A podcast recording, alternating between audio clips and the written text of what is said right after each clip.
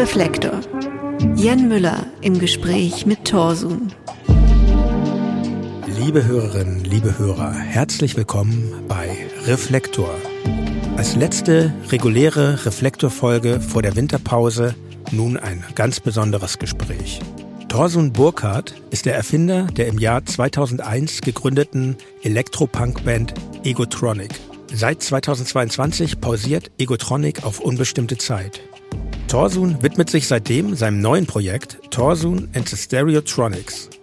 Ein Gespräch mit ihm hatte ich bereits seit längerer Zeit angedacht. Im März dieses Jahres machte Torsun dann öffentlich, dass er unheilbar an Krebs erkrankt ist.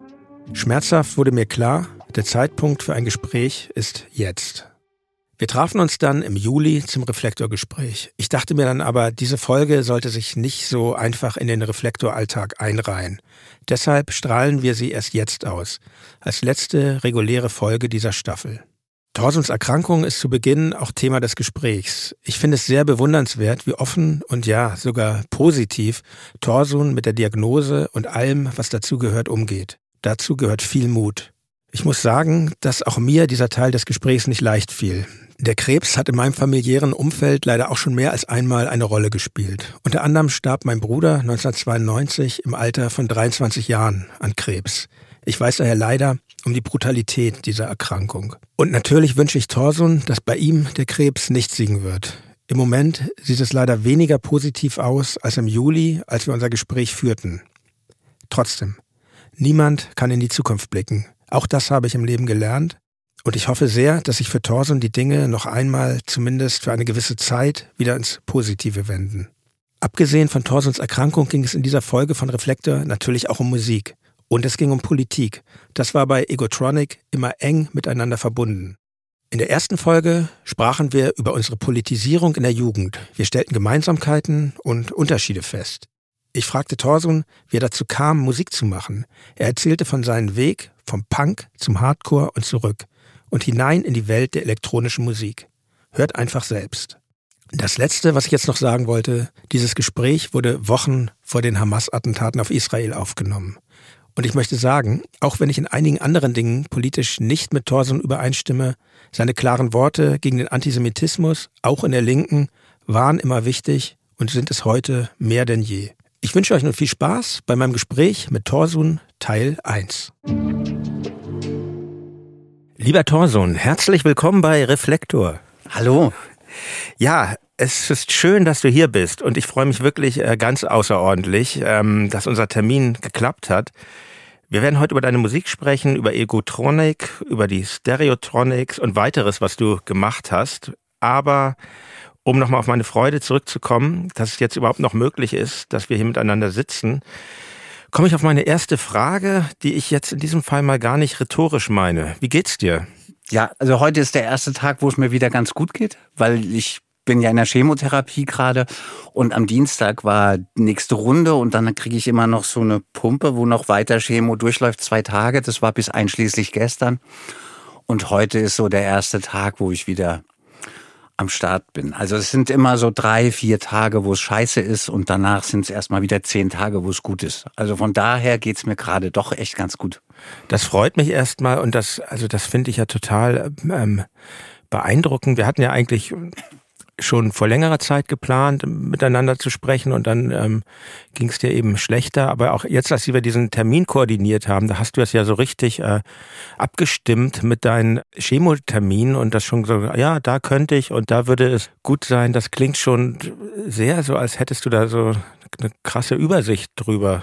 Also ich weiß eben, dass ich halt immer alle zwei Wochen muss. Und äh, ich weiß so in etwa, ab wann ich wieder so zurechnungsfähig mhm. bin und nicht nur liegen muss oder so, weil es ist ja erstmal, wenn das drinne ist, das Zeug, dann hast du auch keinen Bock, dich zu bewegen und ähm, und so. Und aber genau, ich guck halt, wann sind die Termine, also wann wann habe ich halt die äh, die Chemo? Und dann gucke ich so, hey, okay, drei vier Tage später dann treffe ich mich immer auch wieder mit Freunden oder Freundinnen. Genau, ich plane schon wirklich so drumrum mittlerweile.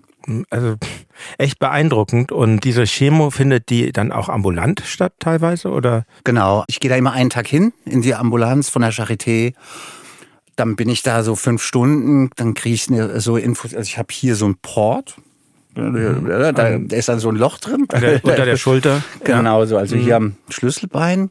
Und genau, und dann kriege ich einen Tag halt, ähm, bin ich dann ambulant und danach wird hier so eine Pumpe noch dran gemacht, die ist so klein und die äh, kann ich mit nach Hause nehmen und dann läuft das noch zwei Tage weiter, aber das dann zu Hause. Bei der ersten Chemo musste ich drei Tage immer dort sein und das ist jetzt die wesentlich angenehmere Methode, nur einen Tag dort zu sein und danach zu Hause sein zu können. Mhm, mh. Ja, wie ich sagte, ich finde das wirklich äh, beeindruckend, wie du, wie du deine Krebserkrankung thematisiert hast. Ich finde, andererseits eigentlich verbietet es sich ja, das überhaupt zu bewerten, wie Menschen mit ihren Krankheiten umgehen. Denn ich denke, wenn andere Leute, die jetzt ein ähnliches oder gleiches Schicksal haben wie du, damit völlig anders umgehen, dann ist das für mich selbstverständlich auch in Ordnung. Es war oh. mir auch immer wichtig, muss, mhm. muss ich wirklich sagen, weil, äh, also ich habe dann auch gehört, dass manche Leute dann halt eben wollten auf keinen Fall, dass das halt quasi an die Öffentlichkeit kommt. Und ich also kann jede Art und Weise damit umzugehen also hab, genießt meinen höchsten Respekt so, weil es einfach wirklich einem viel abverlangt. Das ist einfach so. Und ich habe mich in Absprache eben mit einer Journalistin habe ich halt beschlossen, dann das öffentlich zu machen. Dass du, du spielst auf dein Gespräch mit äh, Kirsten Achtelig in der genau. Taz an. Das genau. verlinken wir hier auch. Also, ganz, um ganz kurz das mal anzureißen.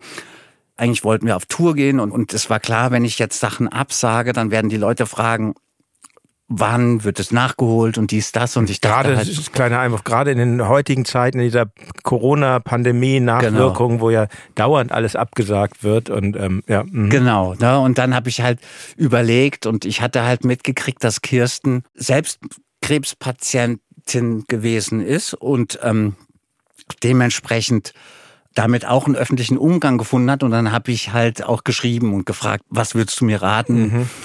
Und so habe ich mit ihr abgesprochen und dann, äh, genau, daraufhin habe ich dann beschlossen, das öffentlich zu machen. Und jetzt im Nachhinein, also ich habe oft auch immer wieder gehadert oder immer wieder gezweifelt, ob es richtig ist, ja. das so mhm. zu machen. Allerdings bin ich mittlerweile total der Überzeugung, dass es der richtige Weg war, weil mich einfach total viele Leute angeschrieben haben, die auch in Chemotherapien stecken und ähm, meinten halt, hey, das ist total cool, das mal so zu lesen, diese, diese Ambivalenz, die, diese Angst oder auch der Mut oder alles, was man halt dann in dieser Situation so erlebt, der das halt mal ausspricht und ähm, dass sich da viele Leute drin wiedergefunden haben. Und da dachte ich dann halt, okay, das ist cool. Dann ist es doch richtig gewesen, weil mhm. es ist natürlich immer so ein Ding. Ne? Also das ist ja eine totale, also gibt es so einen Schwächepreis sozusagen, ne? also auch eine Angriffsfläche. Ja, das, das dachte ich auch. Ich ja. meine, erstmal generell ist eine Krankheit ja eine persönliche Sache und ähm, deshalb habe ich auch allergrößten Respekt davor, wenn Leute das in ihrem persönlichen Bereich halten, auch wenn sie öffentliche Personen sind. Und vielleicht gibt es ja auch noch andere Gründe, wie du sagst. Das ist ähm, für mein Empfinden wird ja in der Gesellschaft, in der wir leben, äh, Krankheit noch immer von vielen oder vielleicht sogar verstärkt ähm, als als Schwäche, als Makel genau. wahrgenommen. Und ähm, ja, Eben. deshalb finde ich das umso mutiger, dass du das so gemacht hast. Das hat viel was so eben schambehaftetes dann an sich. Ne? Man will es ja nicht mhm. zugeben, dass man eigentlich jetzt äh, geschwächt ist. Und für mich hatte das ja auch überhaupt, also ich habe ja jetzt mit Krankheiten schon länger zu tun und das hatte ja dann im Endeffekt auch mhm. wirklich irgendwann Einfluss auf meine Musik auch genommen. Oder für, für die Hörerinnen und Hörer, du hast ähm, seit längerer Zeit ähm, Rheuma. Und genau. zwar eine ziemlich schmerzhafte Form von genau. Rheuma zehn Jahre jetzt. Dieses Jahr ist genau feiere ich zehnjähriges. und ähm, aber eins muss ich sagen, das ist halt immer das Ding. Jetzt hab ich, bin ich in der äh, Chemotherapie und das ist natürlich ein sehr effektives Mittel gegen Rheuma.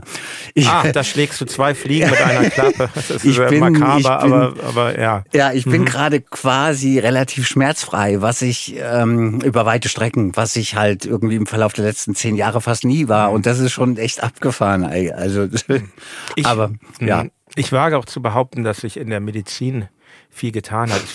Fällt mir gar nicht so leicht, ich meine, ich bin jetzt gesund, also es ist leichter für mich als für dich, aber es fällt mir gar nicht so leicht, über dieses Thema zu sprechen. Also als ich 20 war, ist mein Bruder an Krebs verstorben, sehr jung, mit 23. Und also das ist schon ein Thema, was viel wachruft bei mir.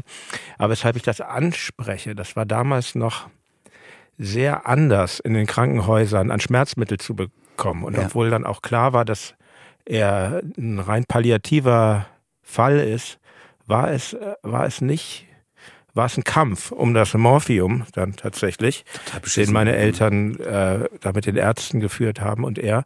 Und ähm, da hat sich viel getan. Auch, auch die ganze Palliativmedizin hat sich erst dann äh, seitdem entwickelt. Und ja, ähm, ja und ich habe jetzt, als ich äh, 2020 starb meine Mutter und war dann auch eine palliative Patientin und ähm, das finde ich schon mal eine krass positive Entwicklung in der Medizin. Also natürlich gibt's immer noch viele Sachen, die man bestimmt kritisieren kann und so, aber ich dachte so, da hat sich was zum Positiven entwickelt. Absolut. Also so mittlerweile sagen die, okay, Schmerzen muss die Patientin nicht erleiden.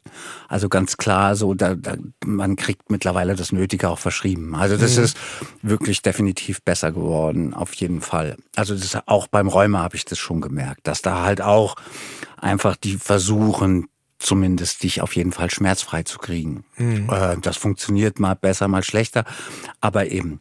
Und äh, gerade Palliativmedizin, da wird mittlerweile eigentlich alles getan, dass es halt eben den Patienten einfach, ja, dass die halt so wenig wie möglich leiden müssen. Ne? Das war ja, ist ja auch für mich so ein wichtiger Punkt gewesen, dass ich gesagt habe, ich habe überhaupt keinen Bock auf so eine Leidensgeschichte, so, ne, Ja. irgendwie.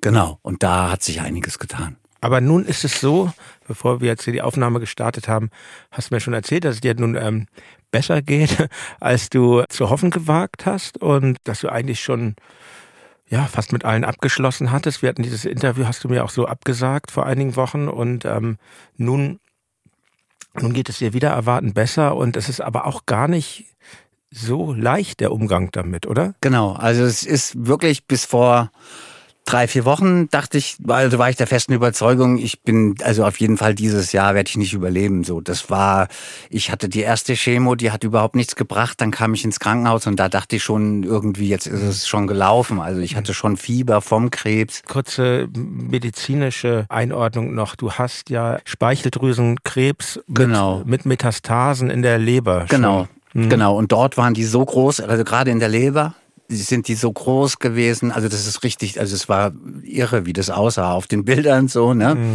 Und eben, und da ähm, war ich dann, kam ich in die Klinik dann nochmal und dann hatte ich schon Fieber nur vom Krebs. Also da dachte ich schon, jetzt ist eigentlich zu Ende so, ne? Und dann Hattest du eigentlich so einen totalen, als diese Nachricht dich, als du die bekommen hast, hattest du dann eigentlich so einen völligen Zusammenbruch psychischen oder? Nee, gar nicht. Also ich, ich, da war ich auch, dachte auch, also kam natürlich dann auch ähm, eine äh, Psychologin vom Krankenhaus und äh, meinte halt, also dass sie ist erstaunt, dass ich so aufgeräumt wirke. So, ne? Also ich hatte dadurch, dass ich halt zehn Jahre heftig mit Schmerzen zu kämpfen hatte und irgendwann für mich quasi so eine Überlebensstrategie auch gewesen ist, wenn ich wieder irgendwie ein Jahr lang Schmerzen jeden Tag am Stück hatte, dass ich immer gesagt habe, ich gebe mir jetzt noch so einen Zeitraum und dann, also ich habe mich mit dem Tod schon beschäftigt, ne, irgendwie und okay. ähm, und dann, als das dann kam, also war halt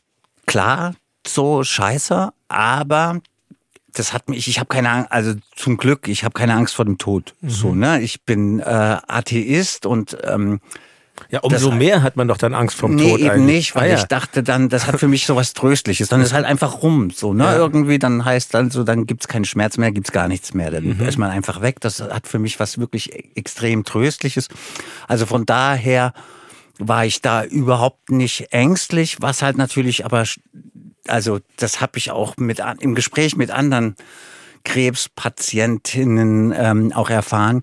Man macht sich viel mehr Sorgen um sein Umfeld, Ja, so, das ne? ich. Ja, Ja, dass man ja. irgendwie da mitleidet. Also ich habe zum Beispiel meine Liebste irgendwie, wir sind seit elf Jahren wirklich total glücklich miteinander. Also wirklich, äh, ich liebe sie über alles und äh, äh, ungern wäre ich halt jetzt dann schon abgehauen sozusagen. Ne? Oder ich habe wirklich wahnsinnig gute Freunde und Freundinnen, die mich halt so äh, auch jetzt da begleiten in der ganzen Sache. So, ne, das ist dafür war es so schlimm. Ich habe immer gesagt, ich habe keine Angst vom Tod, aber Angst vom Sterben. Aber das kann man halt auch in den Griff kriegen. Also so äh, sterben geht mittlerweile auch hier, dass du halt nicht mehr dann nur ganz auf dich allein gestellt mhm. bist. So, ne? Das funktioniert. Also ich habe dann schon so ein paar Sachen abgecheckt, so dass ich halt im Zweifelsfall auch aussteigen kann. Und von daher war das, hm, habe ich das okay aufgefasst. Aber natürlich,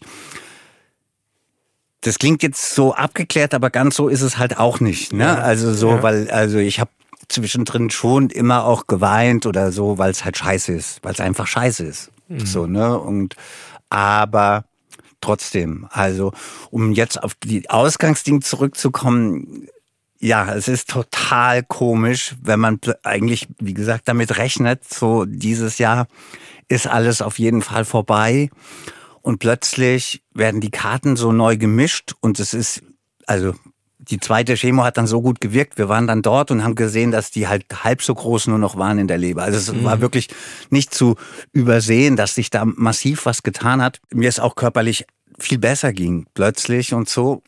Ja, jetzt ist wieder das Leben da und ich bin noch nicht so richtig wieder angekommen. Ja. So, ne? Irgendwie. Ähm, Stelle ich mir sehr schwierig vor, wie geht man damit um? Machst, machst du jetzt Pläne oder oder Naja, äh, also es ist so, weißt du, zum Beispiel auch als klar war irgendwie, ich werde äh, sterben, so, dann hast du auch einen anderen Umgang mit Mittelchen mit den, also mhm. mit, mit Schmerzmitteln oder mhm. was weiß ich, so, ne? Und ich fahre das jetzt gerade erst wieder runter, sozusagen, weil ich halt denke, so, weil die ganze Zeit was so, es ist eh, wurscht, egal, so, ne, irgendwie. Und jetzt ist es eher so, jetzt habe ich wieder Pläne oder ich gewöhne mich gerade wieder dran, auch überhaupt Pläne wieder zu machen. Ich ja. war mal wieder im Tonstudio, ich habe schon mal wieder angefangen, Musik zu machen und sowas. Alles, was eigentlich so undenkbar war oder und halt ich versuche wieder so einen Alltag, äh, also überhaupt so Sachen, die man machen muss, auf die Reihe zu kriegen, so Sachen mit der Krankenkasse klären, also lauter so ein Scheiß, so, genau, mhm. so ne, irgendwie also wieder ins Leben zurückzufinden. Ich habe am Anfang immer so gedacht, hey, gib doch mal eine Prognose ab, liebe Ärztin. Mhm. Und im Endeffekt bin ich eigentlich ganz froh, dass es nicht so passiert ist, ne? dass sie das nicht mehr machen, weil im Endeffekt glaube ich, wäre das jetzt noch verwirrender für mich, so, ne? Irgendwie, weil ich wirklich immer noch so dabei bin, dass es überhaupt richtig ankommt, dass es klar ist, okay, irgendwie, ich werde wahrscheinlich auch nächstes Jahr noch leben und vielleicht auch übernächstes Jahr noch und so, ne? Also, das ist geil, einerseits ja. total gut, so, ne? Aber ich, ich sage auch, das ist halt so ein Paradoxon, weil eigentlich sollte ich mich ja total freuen, mache ich auch einerseits, aber andererseits so bin ich oft auch so äh, komm also komm noch nicht so richtig damit klar. Das ist schon wirklich so merkwürdig, eine mhm. merkwürdige Situation. Ich habe auch noch nicht die komplette Weisheit oder Lösung gefunden, wie damit umzugehen ist. Ich glaube, so mal gucken. Ja, du, ich wünsche dir auf jeden Fall natürlich, dass da du deinen guten Umgang damit kommst. Und irgendwie glaube ich das auch, weil ich glaube, dein Umgang bisher damit war ja ganz toll. Und ähm, lass uns auch vielleicht noch eine, eine letzte Frage zu diesem Komplex ähm, ja. Gesundheit, bevor wir dann auch auf die es geht ja auch so im Musikpodcast, Reflektor, ja. wir ja auch über Musik sprechen. Aber ich habe mir so einen Gedanken gemacht, ich, ich meine, gerade weil du ja auch ähm, sehr politische und kritische Texte hast. Und generell ist es ja so, gerecht ist die Welt nicht, in der wir leben. Das wissen wir beide. Ähm, sie ist nicht gerecht, wenn wir die politischen Zustände betrachten. Auch ganz generell, manche Menschen auf diesem Planeten wachsen Wohlstand oder Überfluss auf. Andere haben nichts zu essen und gar keine medizinische Versorgung. Manche Menschen werden in eine super nette, fürsorgliche Familie hineingeboren. Andere haben Eltern, die sich nicht kümmern, weil sie es nicht können oder vielleicht auch, weil sie es gar nicht wollen. Und auch die Ressourcen an Gesundheit sind nicht gerecht verteilt. Manche Menschen gehen gesund durchs Leben, bis sie irgendwann im hohen Alter friedlich einschlafen. Andere plagen sich Zeit ihres Lebens mit Krankheiten rum.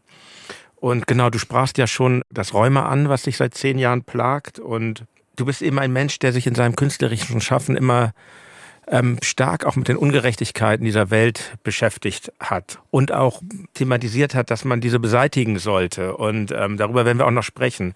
Aber welche Gefühle löst, löst das denn in dir aus, diese von mir eben skizzierten Gegebenheiten der Natur, diese Ungleichheiten, die sich eigentlich nicht so gut ändern ja. lassen? Also ich habe totales Glück einfach. Ne? Also ich merke dann so, dass, dass ich wirklich totales Glück habe. Einerseits natürlich, dass eine medizinische Versorgung, ähm, ich halt ganz gut versorgt bin und mhm. ich halt wirklich auch das Glück habe, dass meine Ärztinnen mich sehr mögen. Also das sind wirklich über die Jahre richtig Freundschaften entstanden. Also die haben auch mitgefiebert, als ich im Krankenhaus war. Und also ich habe da wirklich sehr, sehr gute Ärztinnen und halt ein total gutes Umfeld. Also ich ganz behütet sozusagen. Ne? Ähm, also da habe ich wirklich totales Glück und umso krasser, wenn ich mir das vorstelle, irgendwie in der Situation, in der ich seit zehn Jahren stecke und es wäre alles ganz anders. Also ich habe auch im Krankenhaus Leute gesehen, die halt ganz alleine einfach sind und so. Mhm das ist der Horror. Also das ist wirklich äh, eine Horrorvorstellung. Oder mhm. überhaupt, dass äh, an anderen Orten die Leute an, an Krankheiten, wo man eigentlich nicht dran sterben muss, äh, sterben müssen. So, ne? Das ist eigentlich völliger mhm. Irrsinn, dass das halt noch, dass die Welt so eingerichtet ist. Das ist einfach mhm. wirklich. Okay, da sind wir, da sind wir bei den gesellschaftlichen Dingen wieder. Aber generell merkt man ja auch dann, äh, ja, die Welt ist einfach generell nicht gerecht. Nee. Die Natur ist schon nicht gerecht. Genau, das ist sie nicht. Nee. Also ich habe ja sogar irgendwann gesagt, die Natur ist mein Feind. So, ne? Irgendwie. Ja. Äh, ähm, das denke ich auch heute noch so. ich habe schon, ja, ich lebe schon so in einem gewissen Konflikt mit, mit der Natur. Ja, kommen wir auch noch zu einem Album, das ja den Titel trägt. Ja. Aber gehen wir doch mal in der Zeit zurück. Deine Musik ist ja eng verbunden mit politischem Engagement, wenn nicht vielleicht sogar mit politischer Agitation. Und ähm, was war bei dir eigentlich zuerst da? Die Politik oder die Musik? Also ich kam schon ein bisschen über Punk und Hardcore zur Politik, aber dann war für mich Politik total wichtig. Also ich kam vom Dorf und eben Baseballschlägerjahre bin ich ja quasi groß geworden oder da bin ich politisch, politisiert worden. Mhm. Ja, irgendwie, es gab Rostock, es gab also eben im Osten viele Städte, aber eben auch Mannheim-Schönau, was immer ausgeblendet wird, weil in Mannheim-Schönau fand dasselbe statt. Da gab es auch in der geflüchteten Unterkunft, also dass sich davor ein Mob formiert hat. Und also dann war klar, ich muss mich jetzt richtig heftig engagieren. Also so, wir werden uns den Leuten entgegenstellen und egal mit allen Mitteln. Auf dem Dorf musste ich viel rennen damals, äh, weil auch eben im Westen war es schon auch so, dass da viele Nazis waren und wenn du das dann nicht warst, dann musstest du halt laufen. Aber ich hatte total viel Glück, dass die Kleinstadt, in der ich zur Schule gegangen bin, eine total starke autonome mhm. Szene hatte, viele Punks. Die hieß? Bensheim. Mhm. Und ähm, das war wirklich ganz skurril. Es ist ein kleines Städtchen, ein paar 30.000 Einwohner. In Hessen. Genau. Mhm. Bisschen südlich, also so zwischen Frankfurt und Heidelberg, so in der Mitte etwa. Ne? Frankfurt, Mannheim. Mannheim war dann auch so die Stadt, wo ich mich viel rumgetrieben, also habe aber eben die ganze Ecke, da gab es viele Hardcore-Konzerte, Punk-Konzerte. Genau. Und über, über die Musik bin ich quasi erstmal politisiert worden. So, und dann Was war, war das für Musik? Also ganz am Anfang habe ich Metal gehört, so ne, irgendwie mit 10, 11. Ja. Ähm, ich weiß noch, die ersten Halloween-Platten zum Beispiel, die mag ich auch bis heute, so die Hamburger Band, muss genau, man ja ne, irgendwie, erwähnen. also mit dem Album, mit dem sie dann wirklich berühmt wurden, das war dann schon nicht mehr meins. Ich mochte die Walls of Jericho und ähm, und die Starlight EP, die habe ich halt so richtig hart gefeiert. Wie kamst Aber, du daran? Das, das war auf dem Dorf, da hat man da hat also, man Metal gehört, ne? Genau, ja. da hat man mhm. einfach Metal gehört oder die größeren dann wahrscheinlich. Genau, und eben böse Onkels war da halt auch viel, ne, auf dem Dorf, aber die fand ich schon sehr früh einfach, das hat mich nicht so gelockt und dann habe ich irgendwann in der Schule habe ich eine Kassette gekriegt, auf der einen Seite Kanalterror, auf der anderen Seite Toxoplasma und das war gute die musikalische, erste, politische Früherziehung, sag ich mal. Das die erste Toxoplasma. Genau. Das ist eine wahnsinnig gute Platte. Absolut. Ne? Irgendwie, mhm. also die ist der Hammer. Genau. Dann hatte ich noch so ein äh, Normalalbum und was Furchtbare weiß ich. Band, aber ja, witzig. Allerdings so, ne? Irgendwie. Dann halt Slime natürlich, ne? Mhm. Irgendwie solche Sachen. Dann bin ich aber halt erstmal beim Hardcore auch mhm. gelandet, weil Hardcore plötzlich dann Ende der 80er, das war ja plötzlich, also Hardcore wurde einfach groß, ganz viele Ami-Bands kamen rüber und wir sind dann halt jede Woche auf zwei, drei Konzerte gefahren, auch einfach. Und da bin ich aber raus aus der äh, aus dem Hardcore bin ich dann wieder weg, weil die Leute haben immer gesagt, wir sind so More Than Music und so politisch das werde ich nie vergessen. Also so, weil das war wirklich, ich bin da wie quasi, jetzt will ich nicht mehr mit der Hardcore-Szene nicht mehr, nichts mehr zu tun haben. Also es war wirklich so eine so ein Entscheidung. Bruch. Genau. Dann war, wie gesagt, Mannheim-Schönau, die Attacken auf das Geflüchtetenheim und ich war mit Freunden auf dem Hardcore-Konzert und wir meinten, hey, sag mal in der Pause, dass da am Wochenende wieder Demo ist. Und dann irgendwie geht halt in der Pause zwischen zwei Bands, irgendwie, ich glaube Bad Dürkheim oder so, war ein Konzert gewesen, so, und dann geht halt jemand auf die Bühne und sagt halt, ja, und nicht vergessen, nächstes Wochenende spielen, was weiß ich, Hammerhead dort und dort. Und mhm. ich so, ey, come on, so, ne? Wir haben dann damals, wir steckten eigentlich drin in dieser Szene und sind dann so aus diesem Laden damals raus. So jeder von uns hat halt irgendwie so den Mittelfinger gestreckt und danach war für mich Hardcore wirklich gestorben, so richtig. So ne und dann habe ich wieder ähm, äh, angefangen Punk, mich wieder dem Punk zuzuwenden.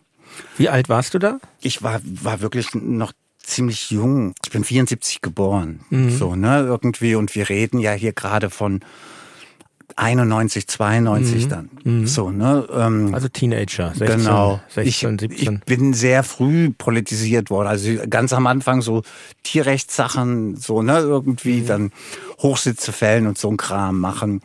äh, also wirklich, ich habe auch von Anfang an, war, war so, so, ähm, wir waren schon auf Krawall auch gebürstet, so, ne, irgendwie und, ähm, und halt eben dann frühe 90er, dann war es halt klar, so irgendwie wir stellen uns halt gegen Faschisten und also auch Bensheim war eine Stadt, dort haben die immer aufs Maul gekriegt. Also es war einfach, ne, wenn du überall hingegangen bist und überall haben so die Nazis im Endeffekt das Straßenbild so kontrolliert oder so, im Osten ja noch viel schlimmer, so.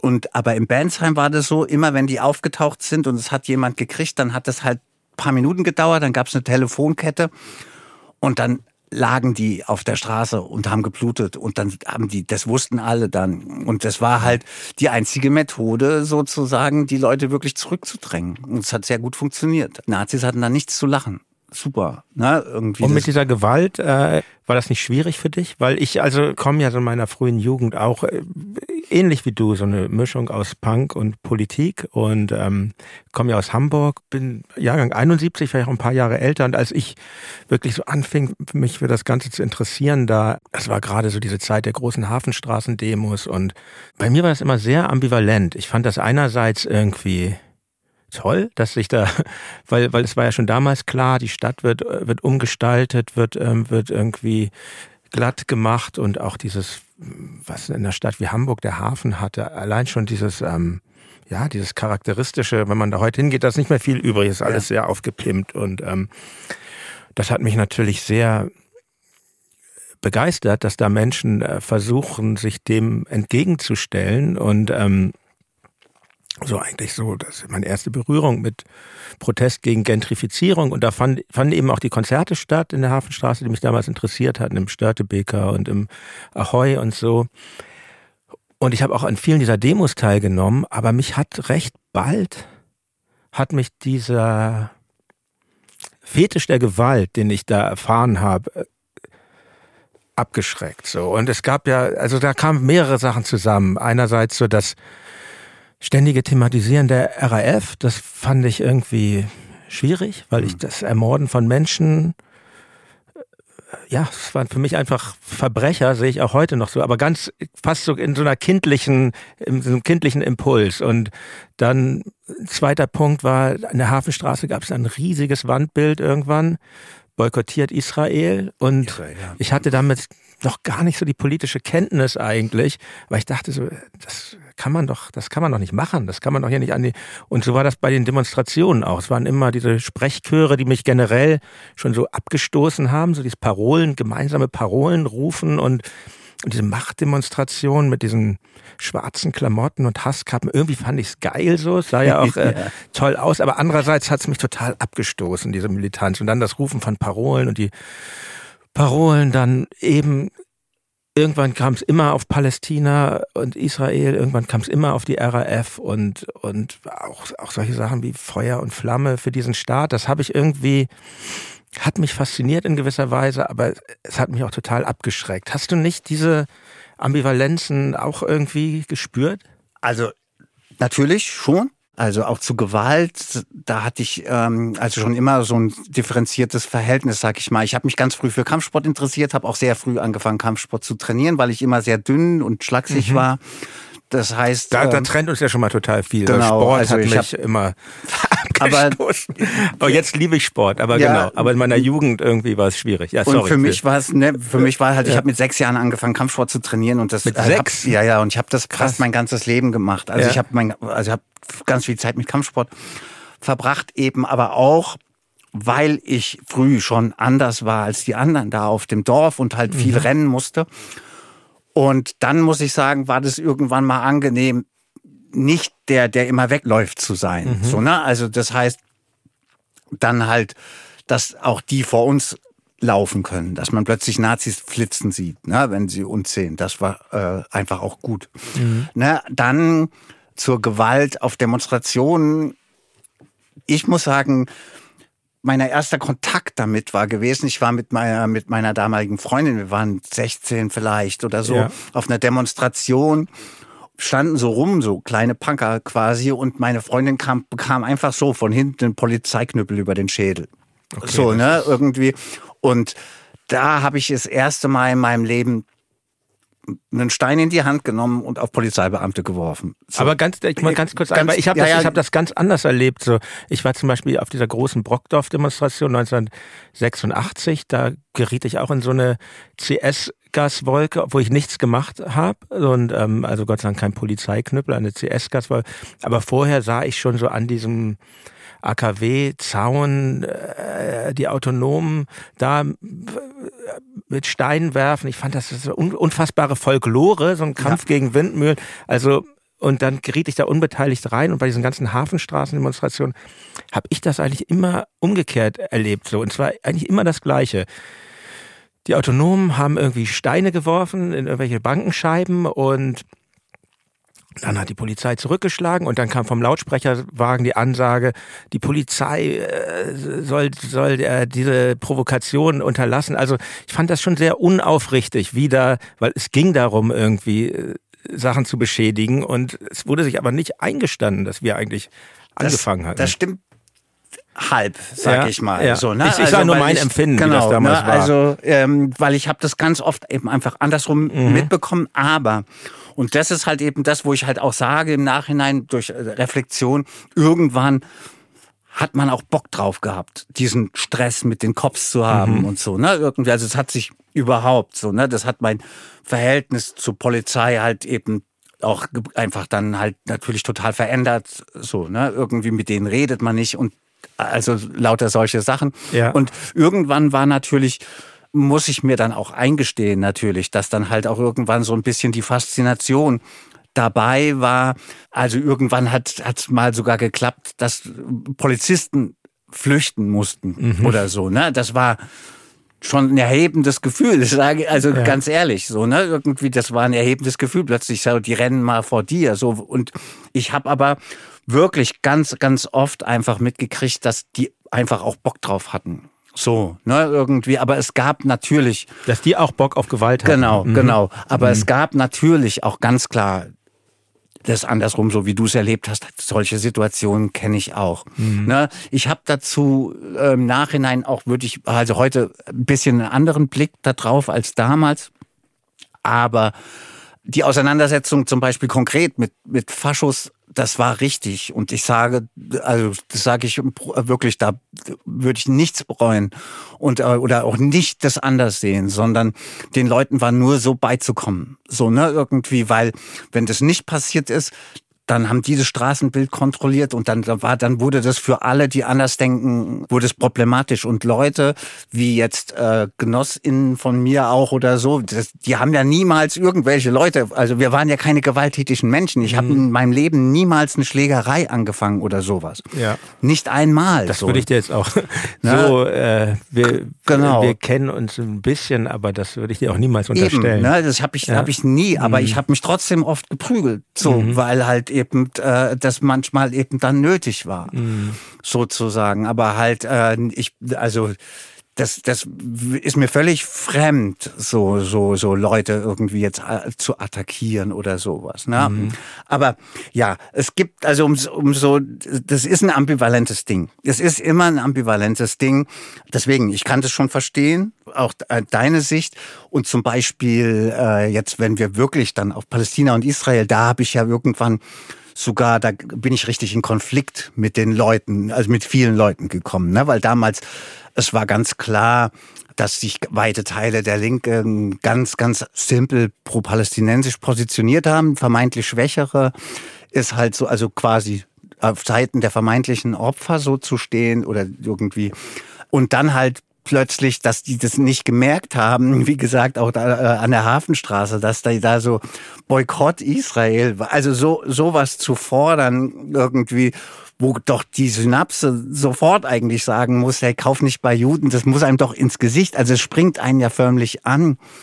Genau, das äh, war natürlich super übel. Und diese, diese Konflikte, das hat halt ja dann auch mein späteres politisches Leben, da kommen wir wahrscheinlich auch ja. noch drauf, ne? Irgendwie hat es äh, stark geprägt, weil mhm. ich halt mit Egotronic halt, äh, wir haben uns da ja ganz klar positioniert, einfach ganz, ganz klar pro-israelisch positioniert. Und das hat natürlich äh, gerade auch am Anfang hier in Berlin hat das richtig, also ich habe ständig, wurde ich von Linken da auch bedroht. Also das gab es dann voll, so, ne, irgendwie, ich darf in den Laden nicht rein oder, in, also das, da musste ich so aufpassen, so, ne, das war schon ganz schön äh, skurril auch, dass ich dann halt plötzlich mit den Leuten, mit denen ich eigentlich immer auch auf einer, also praktisch, ne, auf einer Seite der Barrikade stand, plötzlich aneinander geraten bin. Sind daran auch Freundschaften zerbrochen? Ich muss wirklich sagen, meine ganzen GenossInnen von früher sind super geil. Äh, also das ist wirklich fantastisch, dass da so ganz viel Reflexionsvermögen. Also ich hatte sowieso totales Glück. Um das ganz kurz noch zu sagen, weil wir, wir hatten damals, also das war eine ganz klar nicht nur Männergruppe, sondern wir waren immer gemischt. Und deswegen habe ich halt immer schon so so mit mit äh, gemischten Gangs äh, zu tun gehabt sozusagen. Und diese, also da war das Reflexionsvermögen meiner Meinung nach sehr hoch bei den Leuten. Also bis heute. Ich bin mit ganz vielen einfach nach wie vor befreundet, weil da halt eben auch ein Umdenken stattgefunden hat. Ganz viele. Klar gab es am Anfang auch Diskussionen. Ich habe mit manchen Leuten auch gestritten deswegen oder so. Aber das bessere Argument hat gezählt. Das mhm. ist sehr gut. Deswegen habe ich mit den Leuten heute noch Kontakt. Und da hab, also gibt es niemanden, mit, von dem ich mich hätte abwenden müssen. Um dieses Thema Israel und da vielleicht nochmal ähm, kurz äh, eine Bemerkung zuzumachen. Wie ich schon sagte, damals verstörte mich dieses Wandbild in der Hafenstraße und das war eigentlich so für mich so ein ganz langer Prozess, irgendwie festzustellen, wie tief der Antisemitismus in der, in der radikalen Linken drin sitzt, so mhm. seit jeher eigentlich. Und ähm, das kann man ziemlich genau datieren sogar auf den Sechstagekrieg. Mhm. Na, irgendwie so. Da kannst du es. Mhm. Vorher waren eigentlich alle eher pro-israelisch und da ist es dann gekippt und dann wurde die Linke massiv anti-israelisch. Also man kann mhm. das wirklich sogar mhm. da relativ genau festmachen. Okay, genau. Es hat viel mit Anti-Amerikanismus auch zu tun und ähm, mit der Auseinandersetzung dieser ganzen Thematik, die dann irgendwann in den, was, du weißt es besser als ich, irgendwann in den Nullerjahren ähm, stattfand in der linken Szene. Das entstand ja diese antideutsche Fraktion, der der man dich zurechnen kann, oder? Und, also ähm, ja, ich würde das mittlerweile ein bisschen differenzierter noch ja, wieder betrachten, aber ja. damals, also ich gehörte da ganz klar dazu, ja ich hatte da äh, ganz klar Sympathien für, weil ähm, da kommen wir auch noch drauf zu sprechen, weil das auch, weil es auch so eine Zeit war des wieder erstarkenden Patriotismus hier in Deutschland. Aber ich fand es irgendwie, dachte ich auch so, ist auch ein bisschen eine, eine, eine Hirnverdrehung, weil ist das nicht vielleicht auch, ähm, es, es, es nahm dann ja teilweise Form an in dieser Szene, dass irgendwie Leute mit, mit Israel-Flaggen und USA-Flaggen auf linken Demos waren und, und ich denke mir, vielleicht, vielleicht seid ihr wirklich noch Linke eigentlich? Und, ähm, und äh, ich meine, die krasseste Form war ja irgendwie ein Statement, ich will jetzt nichts Falsches sagen, war das Thomas Maul? Irgendwie hat jemand gesagt, die, die einzige Partei, die nicht äh, antisemitisch ist, sei die AfD. Und dann, also da hört es nun wirklich für mich auf und dachte so, skurril, ähm, also. also es ist schon eine gewisse Hirnverdrehung, die da auch stattfindet bei manchen Leuten, oder? Ja, also es, es also für mich hat es ja einfach angefangen, ich habe mich mit der Geschichte Israels auseinandergesetzt. Ne? Ich bin ja sogar eigentlich über so ein wenn man es kritisch betrachtet, über so einen neuen Historischer, Tom Segev, war die erste Literatur, die siebte Million über die Gründungsgeschichte Israel habe ich gelesen. Und der äh, ist also in antideutschen Kreisen jetzt nicht beliebt. Aber ich habe also daraus dann halt einfach auch andere Schlüsse gezogen, als der in, in, seinem Buch am Ende hat. Aber die Geschichte aufzudröseln, wie das entstanden ist, fand ich sehr spannend. Aber um auf diese Gruppen zurückzukommen, ne, irgendwie, also das war am Anfang, waren Antideutsche eigentlich, also das waren, waren Kommunisten. Wertkritik stand da im Vordergrund. Also eben, es gibt ja verschiedene Flügel, Marx zu lesen, so, ne, irgendwie Wertkritik war dort die vorherrschende Denke. Dann halt eben ähm, pro-israelisch und irgendwann haben die sich nur noch mit Islam und Islamismus äh, beschäftigt. Und klar so Islamismus und also und Religion allgemein, also ich habe mit Religion überhaupt nichts zu tun und finde es super, ähm, wenn man Religion kritisiert, aber da ist es wirklich irgendwann ins Rassistische gekippt. Also mhm. das war dann halt auch für mich dann ein Grund zum Beispiel, mich dann da wiederum abzuwenden auch. Ne? Mhm. Also dass ich, dass ich ähm, dann plötzlich damit auch wieder nichts zu tun haben wollte. Mhm. So, ne? Und du hast recht, äh, ich habe irgendwann mal auf einem Konzert auch gewitzelt, so, also mit den Israel-Fahnen, wo ich dann gemeint habe, ihr geht auch auf ein Grillfest mit so einer Fahne, oder? Also so, ähm, das war dann so ein Identifikationsobjekt ja. plötzlich. Ne? Also mhm. es war halt so, es, äh, äh, das hat was sehr Identitäres gehabt mhm. plötzlich, so ne? Mhm. Irgendwie. Und, ja. und damit habe ich schon immer so meine Probleme äh, und, ähm, gehabt, so ne? Und bevor wir wieder zur Musik kommen, ähm, aber wir werden ja immer wieder abschweifen, ja. aber ähm, eine Frage ich mir noch gestellt, wenn man sich als Antideutsch bezeichnet, stiehlt man sich nicht auch irgendwie aus der Verantwortung? Weil, also, wir sind doch Deutsche. Ach, Herr Jemine. Ja, ne, das ist jetzt wieder die Identifikationsfrage auch mhm. so, ne? Irgendwie. Antideutsche, da ging es halt eben um so deutsche Ideologie und da gibt es halt also ganz viel Literatur, die halt sagt irgendwie, was halt an der deutschen Ideologie halt auch, was es besonders macht, ne? Eben, mhm. also es, im Vergleich zu anderen Staaten. Genau, mhm. ne? Irgendwie, also auch zum Beispiel die Shoah, das irgendwie ja quasi, also diese Vernichtung also praktisch mit dem, mit dem Fortschritt und den Mitteln der Vernunft sozusagen, wurde pervertiert. Ne? Also die haben halt überlegt, wie kann man am effektivsten vernichten?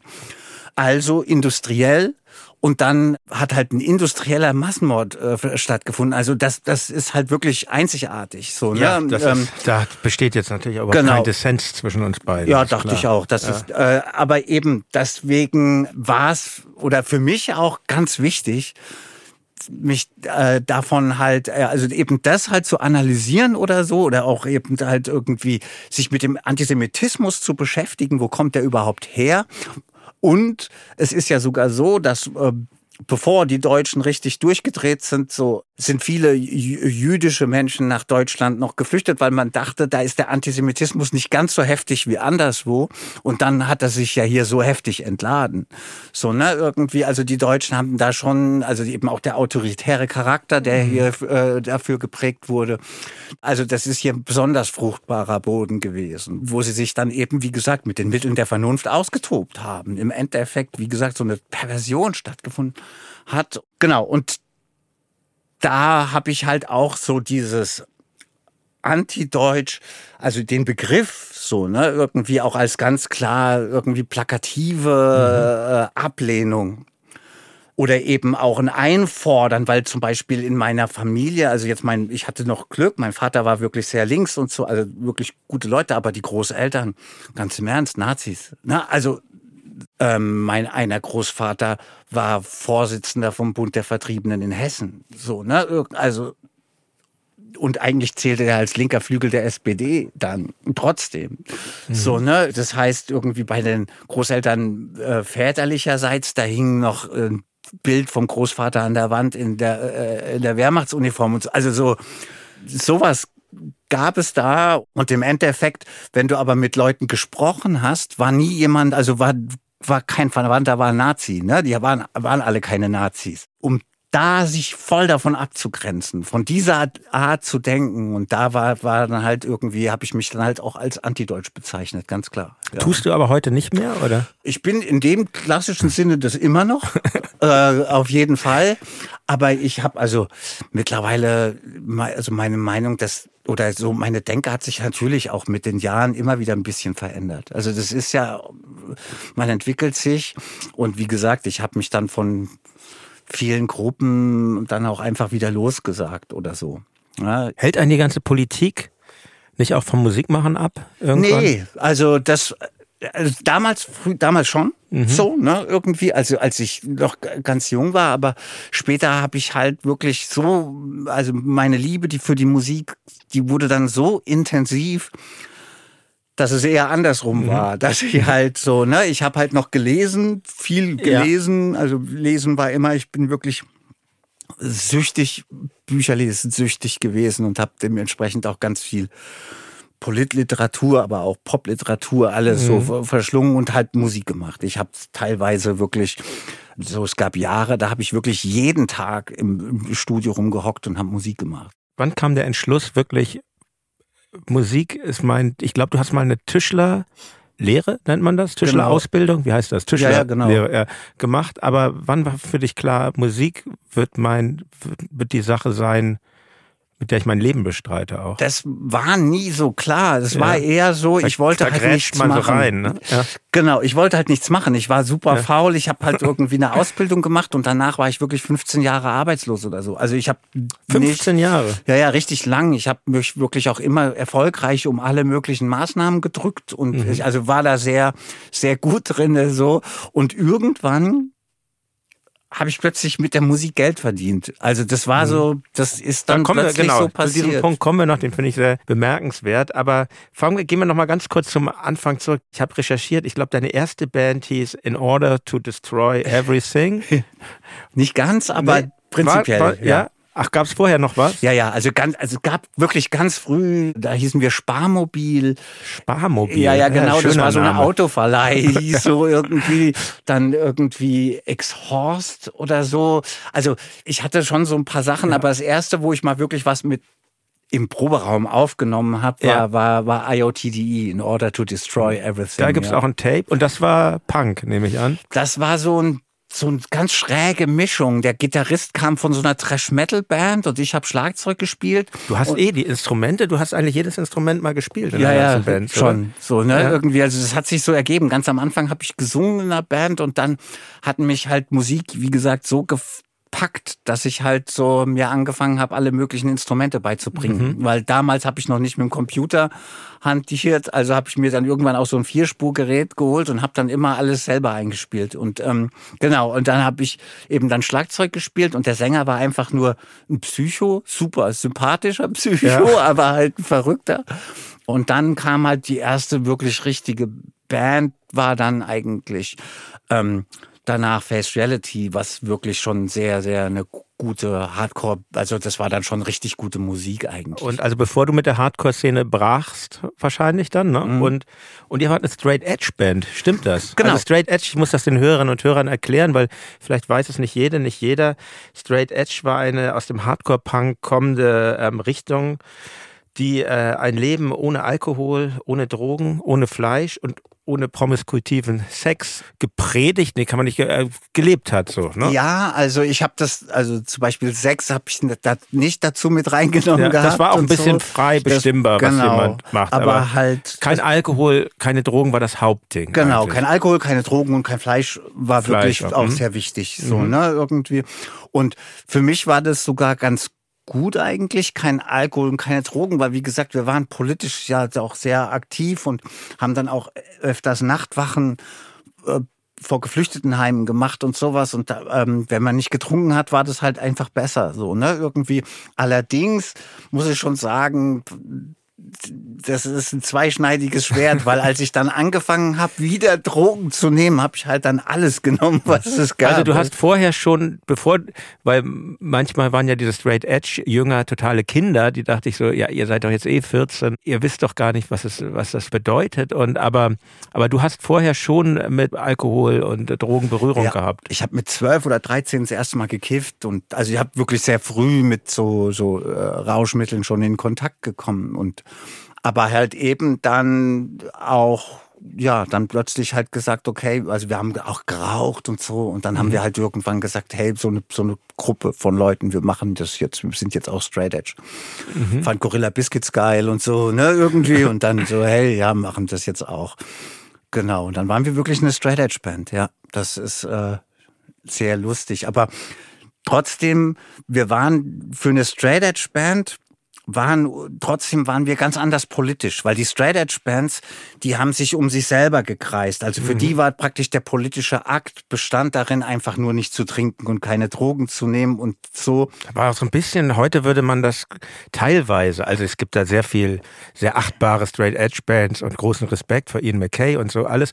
Aber so ein bisschen so ein Selbstoptimierungsentwurf war das ja, ja. auch schon damals, ne? Ey, das war, also dann davon mal abgesehen, dass die auch dann ins Religiöse gegangen sind. Mhm. Also das, wir hatten mit den Leuten.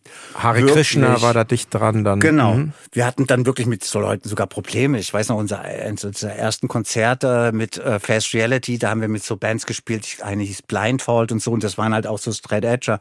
Aber da gab es halt richtig auch Ärger. Die haben dann Leute, wenn einer eine Zigarette geraucht hat, haben die die halt dann so dumm angemacht. Wie gesagt, für die war Politik das war denen ihr politisches Ding, mhm. einfach asketisch zu leben. Sehr intolerant. Und, auch. Genau. Und mhm. für uns war das ja, also das hört man auch an den Texten der Platte, also wir waren einfach Linksradikale schon gewesen und haben halt nur halt nicht getrunken und nicht geraucht, aber haben halt nicht gesagt, hey, wir sind so geil, weil wir nicht trinken und rauchen, mhm. sondern wir haben halt gesagt, okay, das ist besser, weil wir dann fitter sind für die politischen Sachen was aber auch wieder was ein bisschen mit zur Optimierung zu tun hat. Ne? Ja, schon. Es ist ja auch ja. nicht nur schlecht, sich zu optimieren, ja. aber wenn das irgendwie das Einzige ist, worum es geht und wenn sich alles nur um sich selber dreht, dann betrachte ich das schon kritisch. Total. Also es ist wirklich, also das war auch zum Abgewöhnen. Also mhm. das ist wirklich so, als es dann halt eben dann auch noch zu Krishna wurde.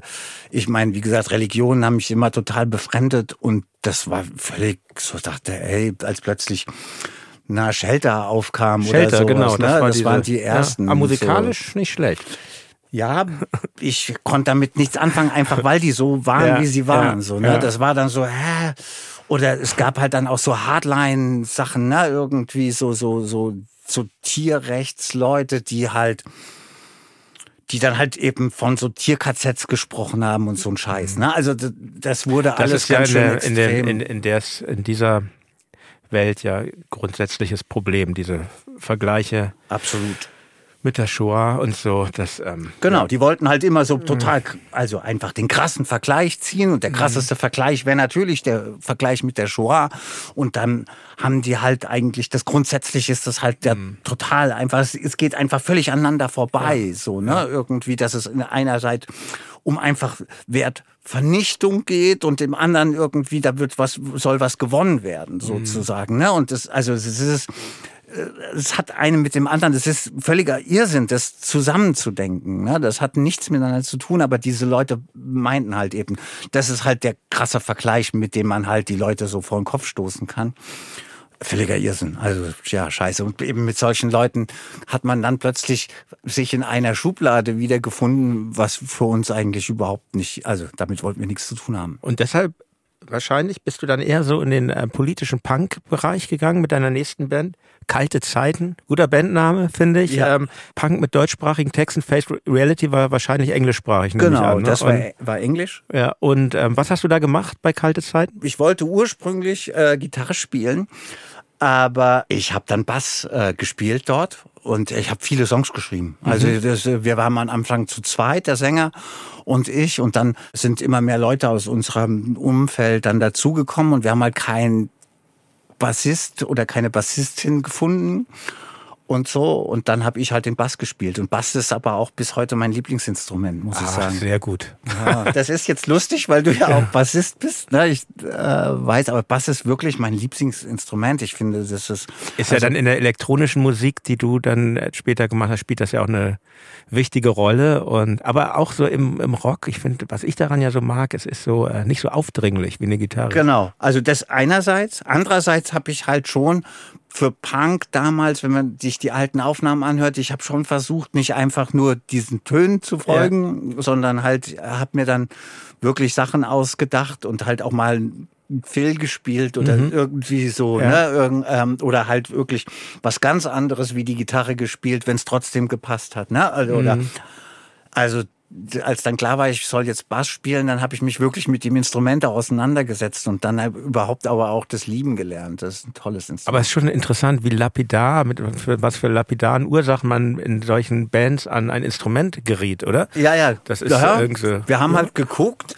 und wir wollten halt alle zusammen Musik. Deswegen hatten wir zum Beispiel auch eine Akkordeonspielerin dabei, weil halt ey, wir waren Freundinnen gewesen und hatten mhm. halt so und Genossinnen und so und wir hatten halt Bock, so das zusammen zu machen. Und dann haben wir halt, ey, du kannst noch das, du kannst noch, ja, dann lass doch mal, ne, irgendwie, dann spielst du das, dann spielst du das. Und das hat da reingepasst? Das hat geklappt, ah. ja, also wenig Stücke, aber es gab es dann. Ja, ja. und äh, für mich war halt der Politpunk, das hat dann wieder Spaß, also das hat dann Spaß mhm. gemacht, mhm. irgendwie erstens, ähm, weil wir dann halt natürlich auch einen Bezug zu den Leuten hatten, mit denen wir sowieso am Wochenende unterwegs waren. Viele Antifa-Gruppen haben uns ja dann auch gehört.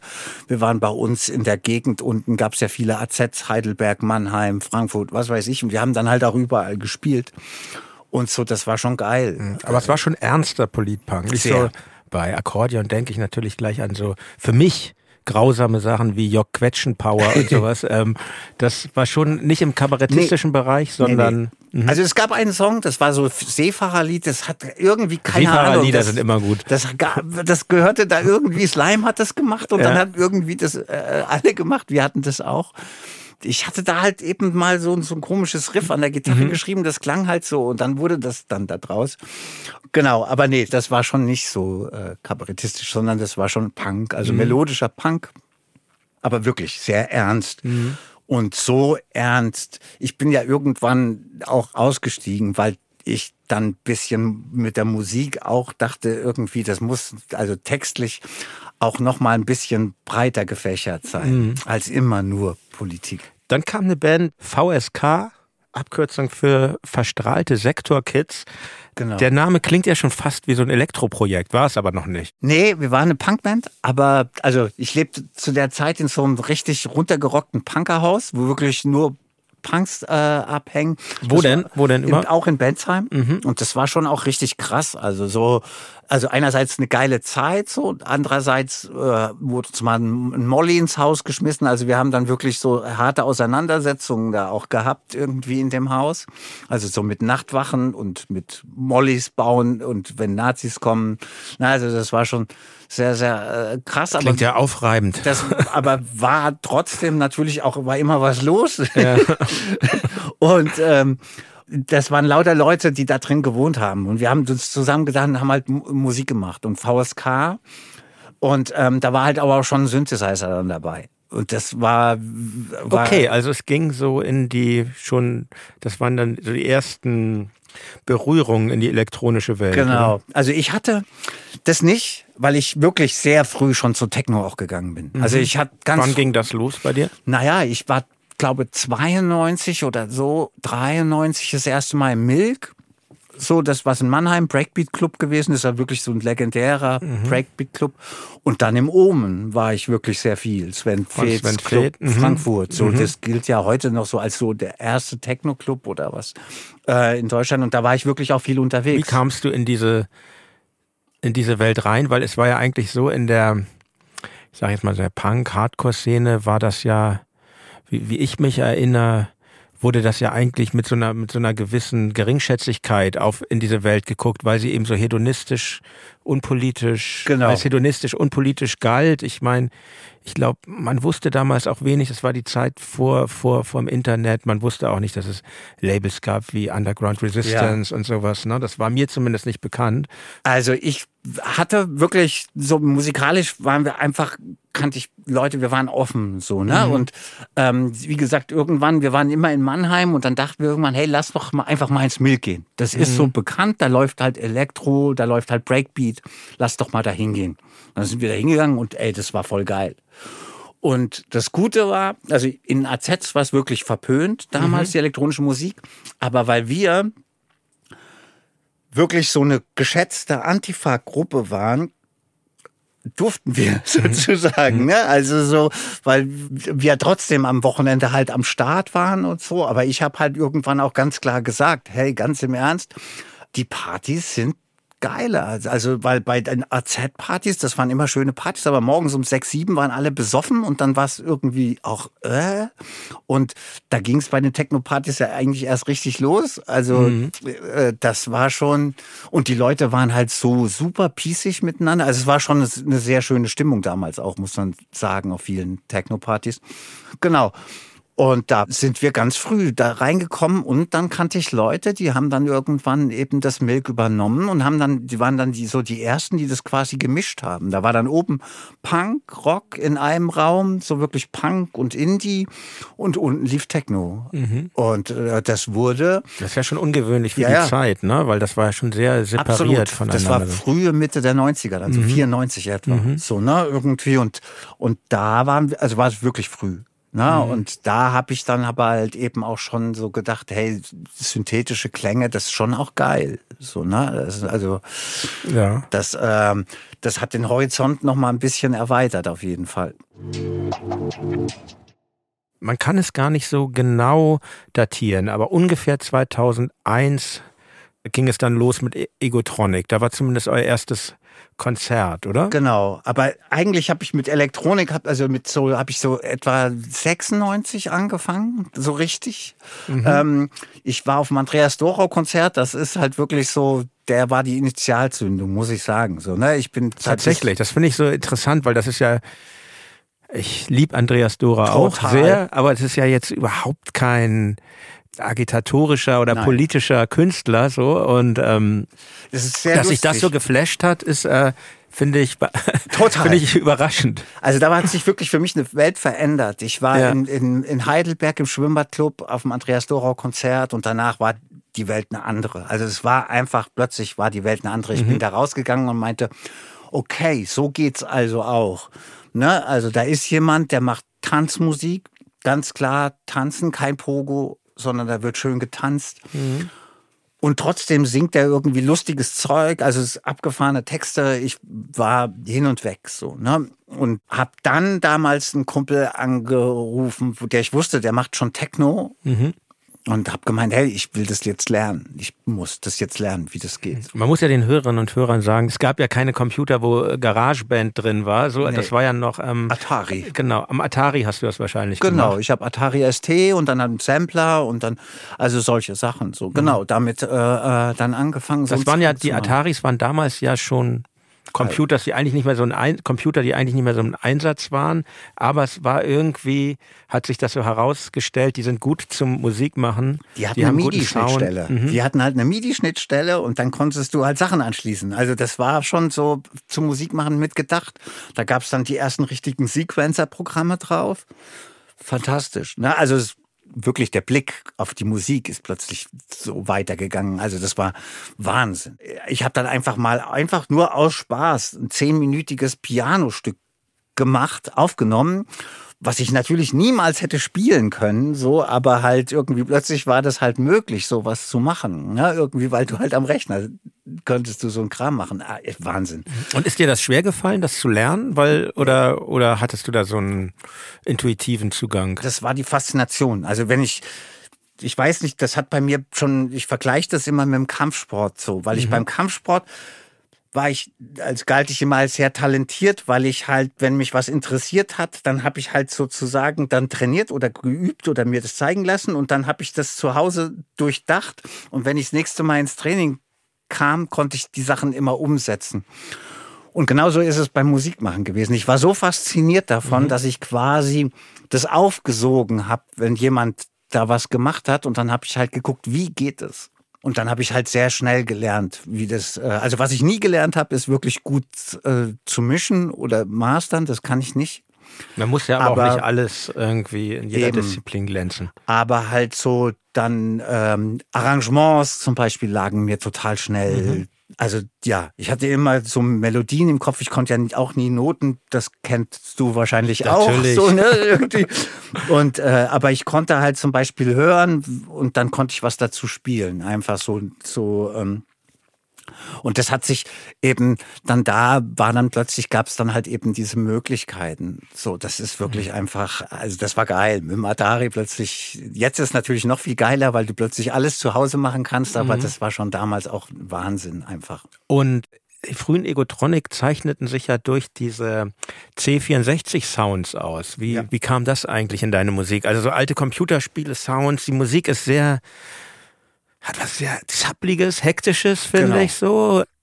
Du singst eher in einer höheren Lage, vielleicht auch irgendwie von Andreas Dorau beeinflusst sogar. Wahrscheinlich ist es auch einfach deine Stimmlage, aber jetzt so, das finde ich irgendwie sehr schön an, an Egotronic, dass es immer dieses Weiche hat in der Stimme, obwohl die Texte das manchmal konterkarieren. Ja. Aber ähm, ja, aber wie kam es zu diesem Style dann? Weil weil du hättest ja auch Jungle oder was weiß ich, was damals Breakbeats machen können, was damals so in war, was ja. Düsteres. Das hat ja eigentlich da ist wenig Dunkelheit in Egotronik, genau, musikalisch genau, gesehen. Das, also das war wirklich, ja, das trifft es ganz gut, wenig Dunkelheit. So, ne? Also ich hatte äh, in den 80ern halt irgendwann schon so ein Commodore C64 und fand die Musik damals da drauf schon ziemlich geil. Also, dass mhm. dann so Pop-Songs mit diesen Sounds von diesem Ding danach gestellt wurden und die Gesangslinien waren dann immer irgendwelche Synthi-Melodien. Mhm.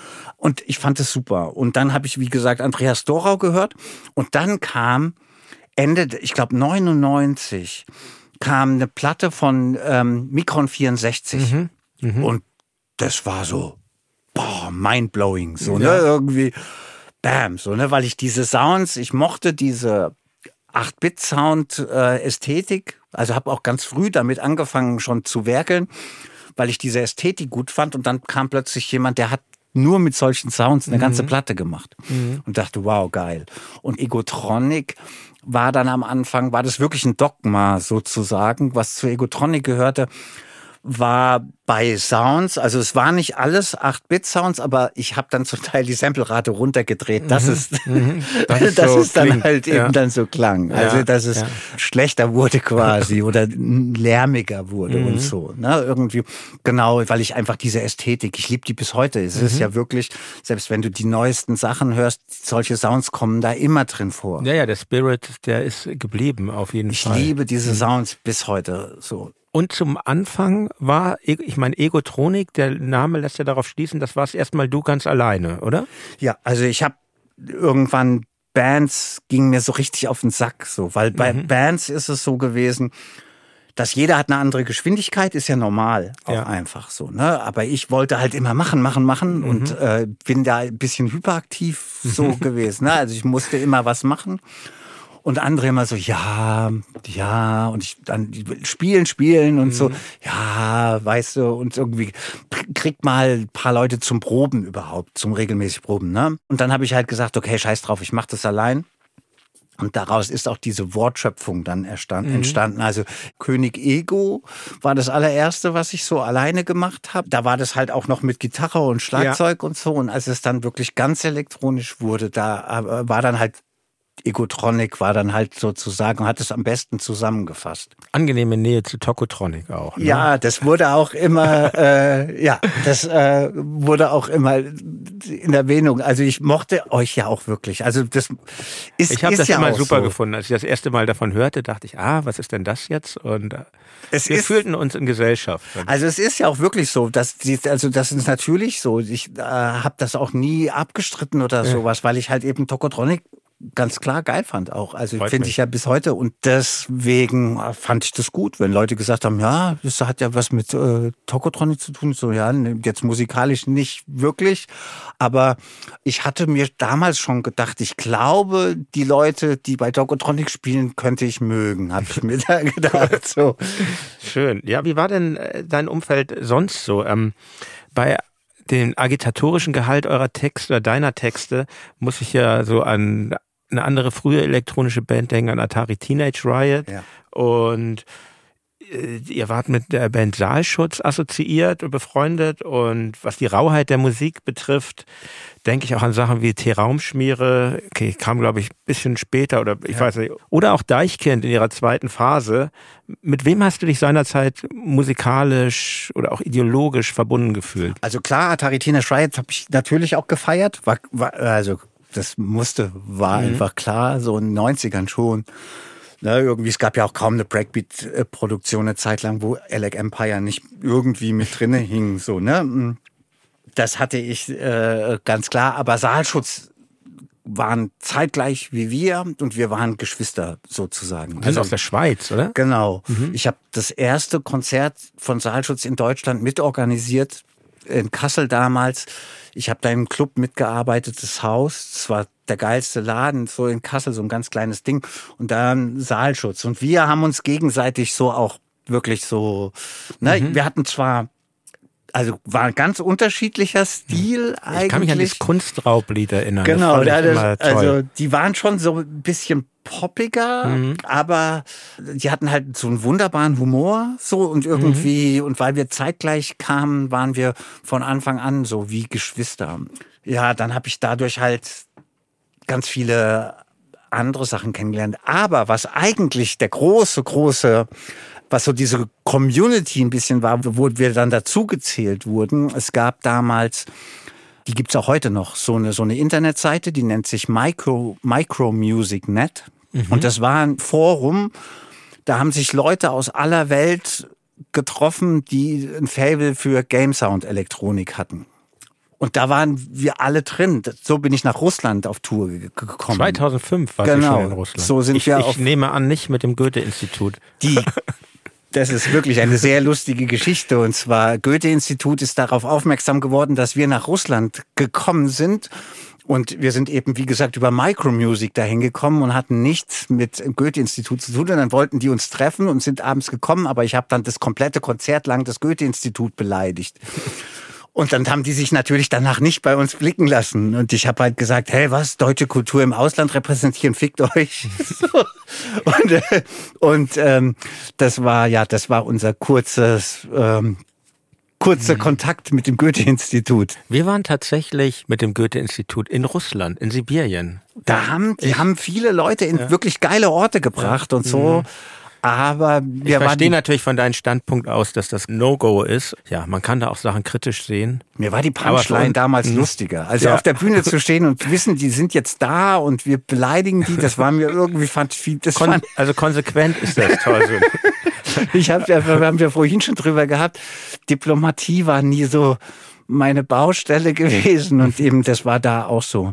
Aber um auf Michael Music noch ganz kurz zurückzukommen. Ja also der Sitz von Micromusic war in der Schweiz, lustigerweise, wo Saalschutz herkam. Und wir sind dann dort mal geladen gewesen zu einem Konzert und das war halt schon wirklich skurril, weil da hat man gesehen, das sind alles Nerds, die mhm. da diese Musik gemacht haben. Und dann kam der Herm damals und ich. Ihr wart die, dann zu zweit. Genau. Mhm. Und die Leute haben so gemeint, das gibt's nicht. Das ist, also wir kommen, da kommen Punks und mhm. machen sowas. Mhm. Und wir sind auch auf die Bühne gegangen und wir waren da auch eine Punkband. Und sonst nur so wirklich Polunder, was weiß ich, ne, irgendwie und, und, und wir, wir dazwischen drin mit bunten Haaren und das fanden die natürlich auch faszinierend dort, dass es doch irgendwie so Leute wie uns gibt, die auch so einen nerdigen Soundkram gut finden. Ist natürlich ein Unterschied, ob, ob jemand dann auch einen Auftrag nach außen spürt oder sich in, in der kleinen sag genau. mal, Modelleisenbahnmäßigen Welt wohlfühlt. Aber das war immer schon so, ich halt, also dachte auch, hey, ich meine, wir waren da viel in dieser Scene also musikalisch so unterwegs, weil es einfach geile Musik war, aber äh, wir gehörten ja auch nicht dazu. Mhm. Also habe ja auch nie gesagt, ich bin jetzt da irgendwie dabei oder sowas. Mhm. Ne? Aber genau, aber dadurch sind halt Leute auf aller Welt auch auf uns aufmerksam geworden. Also das war schon ja. wirklich sehr abgefahren. Irgendwann schrieb so ein DJ aus Texas, dass er sich Exportschlager Leitkultur auf einen, äh, so ein Doublet gepresst hat und legt es auf irgendwie und und eben äh, die Partei hat immer recht war der Song der uns nach Russland gebracht hat mhm. ja, die waren Leute sind dort völlig ausgerastet auf diesen Song und haben halt gesagt wir müssen wir müssen euch nach Russland holen so. gibt es heute noch Verbindungen nach Russland wir waren das ist sehr skurril also wir hatten dann viel später der, weil die hatten dann da so eine Booking-Agentur gegründet und dann mhm. ähm, haben die uns mal vermittelt und dann haben wir für Men's Health Russia mal gespielt. Und es gab dann wirklich Plakate. Also ob das besser ist als das Goethe-Institut, ist ja nun auch noch mal eine Frage. Und ne?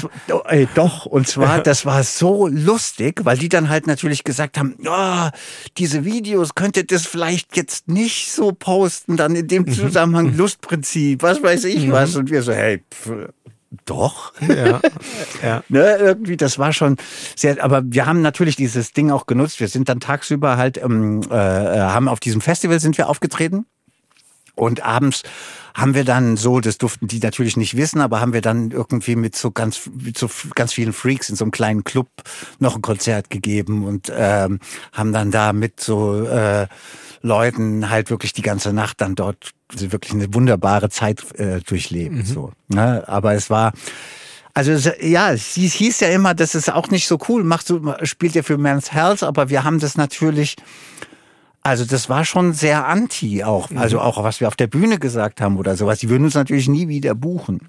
Ja, das war auch immer klar. So, aber aber ähm, das war, also ich finde, manche Sachen sind gute Trollmoves gewesen. Mhm. Ich habe manche Sachen auch als Trollmoves gesehen. Zum Beispiel Tantrum Bombers, um das zu erwähnen. Das war mhm. für mich, das ist für mich der gelungenste Trollmove meines Lebens gewesen, dass dieser Song auf der Ballermann Fußballhits 2006 drauf ist. Ach, ist der? Okay, das ist eine Recherchelücke bei mir. Das ist das wirklich, ist ähm, ähm, das ist der also unfassbar, dass das geklappt hat und ähm, dass wir damit da drauf gekommen sind. Also das ist wirklich so, so ein Fußballsampler, wo sonst halt so ne, irgendwie Ballermann, wie der Name schon sagt, so ist auch dieser Sampler. DA Music war das Label, aber man muss wirklich sagen, die Leute haben uns bewusst ausgesucht. Wir mhm. haben am Anfang gedacht, die wissen, also vielleicht haben die es verpeilt oder so. Mhm. Aber man muss dazu sagen, für die Hörerinnen und Hörer ein sehr ähm, krass, krasser politischer äh, Song, den ich ja auch kritisch sehen würde, weil er halt, ähm, ja, erzähl du, Position bezieht für ja. für die britischen Bombardierung. Ja, also auch im Zweiten Weltkrieg. Genau, aber es ist, äh, also die Geschichte, die ist ja ein bisschen anders. Also es war ja dann damals WM, ging nach Deutschland, die Welt zu Gast bei Freunden, so, ne, irgendwie, äh, hier hat der Patriotismus äh, so zugelegt und dann war, gab's eben, das ist ja so ein englischer Hooligan-Gesang oder Fußballfangesang, mhm. Tantrum Bombers. Und dann wurde so gesagt, also hat auch der britisch, britische Trainer dann damals gesagt, hey, das in Deutschland vielleicht besser nicht singen. Mhm. Das war dann der Grund, dass wir gesagt haben, okay, wir machen, also jetzt mache ich da draus so eine Ballermann-Techno-Scooter-Version. Ich habe mit Fußball nichts zu tun. So, ne? Fußball ist für mich völlig fremd. Ich habe den Patriotismus damals wirklich richtig verabscheut und es war also alles, was jetzt so passiert, war damals schon abzusehen. Das haben viele, also Leute, die das halt kritisch betrachtet haben, haben das auch gesagt, dass das passieren wird, was jetzt, was wir heute auch erleben. So, ne? Dass eben dieser sogenannte entspannte Patriotismus genau dahin führt.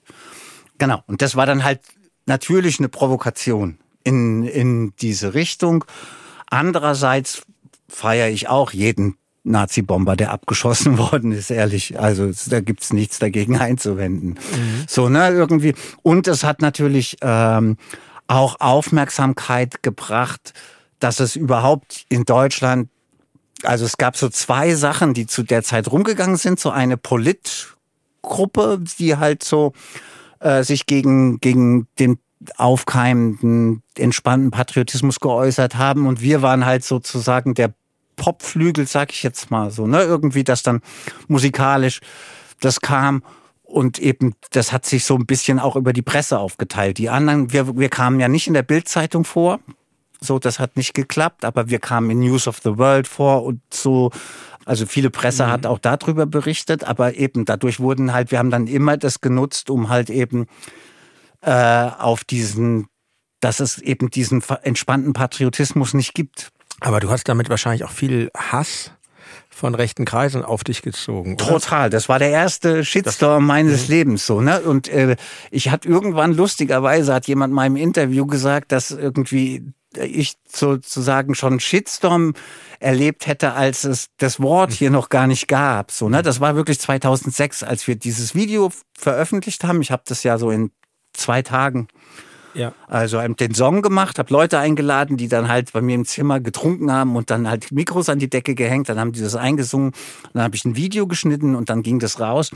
Und dann sind die Nazis oder die entspannten Deutschen sind über mich hergefallen. Also es war richtig krass aber, so. Ne, aber das ist jetzt ähm, angenehm ist das ja nicht. Oder schöpfst du daraus auch einen Genuss? Das war damals super. Ich habe ja. halt so gesagt, hey, der Logo, das hat genau die richtigen getroffen. So, ne? Also ich meine, es war schon klar, hatte ich auch jetzt schon mal auch gesagt, so dass es ähm, natürlich irgendwie ich jetzt zum Beispiel, ich habe seit einem halben Jahr keine Morddrohung mehr gekriegt und das ist total angenehm. Mhm. Ne, also, aber seitdem eigentlich gab's, also das war damals ging das los und ähm, äh, Aber hast du dann keine Angst? Ich meine, wie, wie machst du das mit deiner, du musst ja auch wahrscheinlich deine Adresse geheim halten, aufpassen, dass, dass niemand Falsches mitbekommt, wo du lebst und ja. all dies. Ja, aber ich hatte, also das hat sich ein bisschen gewandelt bei mir. Ich hatte keine Angst. Ich habe, mhm. also ich habe halt natürlich klar so dachte ich immer okay so ne die also die das sind schon auch ernste Bedrohungen. Ich, also als irgendwann mal die Polizei so Schreiben rumgeschickt hat, wer auf Todeslisten steht, mhm. habe ich auch so einen Brief gekriegt. Mhm. Ja, irgendwie, aber ich muss auch zugeben, dass ich enttäuscht gewesen wäre, wenn ich nicht auf so einer Liste gelandet wäre. Nee, das war schon, also ich wollte ja die richtigen Leute provozieren. Mhm. Von daher war das auch für mich immer so, ja, auf keinen Fall zurückweichen und, und halt eben, wir machen das. Mhm. Okay. Ja, irgendwie. Nee, ich hatte da keine Angst. Das hat sich ein bisschen geändert, als ich irgendwann wirklich krank wurde und halt mich jetzt nicht mehr so wehren könnte oder mhm. sowas. Also da hat sich mein Blick so ein bisschen geändert, weil ich damals immer dachte, selbst wenn die mich angreifen, okay, so, ich bin auch schon mal von zehn Leuten verdroschen worden. Also ich kenne das und so und kenne aber dann auch, ich weiß dann halt damals trotzdem, ich habe um mich geschlagen wie ein Verrückter, mhm. bis irgendwann Leute mich, mir geholfen haben, sozusagen, und ich da rauskam und dann ins Krankenhaus musste, weil überall Prellungen. Aber ich habe halt immer gesagt, okay, aber ich würde mich mit den Leuten halt auf jeden Fall würde ich mich wehren, so ne, irgendwie. Ähm, Genau, das ist jetzt, ich könnte nicht mal mehr weglaufen, so, so, ne, ja. irgendwie, also es hat sich wirklich so ein bisschen was geändert ich bin plötzlich zerbrechlich geworden oder so, ne? Und das war früher nicht so. Und ich habe davor, also vor diesen ganzen Internet-Scheiß habe ich eigentlich, habe ich keine Schiss gehabt. Nee. Mhm. Das war immer so ein Ding, so, äh, dass ich dachte, okay, das hat wirklich dort getroffen, wo es treffen sollte. Mhm. Und ja, das war, also fand ich sinnvoll. An dieser Stelle unterbrechen wir das Gespräch. Weiter geht es mit Teil 2, der auch bereits online ist. Dort wird es dann ums Raven, um Drogen und Politik und um das Für und Wider von Hass und Wut gehen. Wir sprechen über Egotronics provokative Auftritte bei den größten deutschen Festivals und über die Gründe für das Ende von Egotronic. Also viel Spaß beim Weiterhören wünscht euch euer Jan Müller.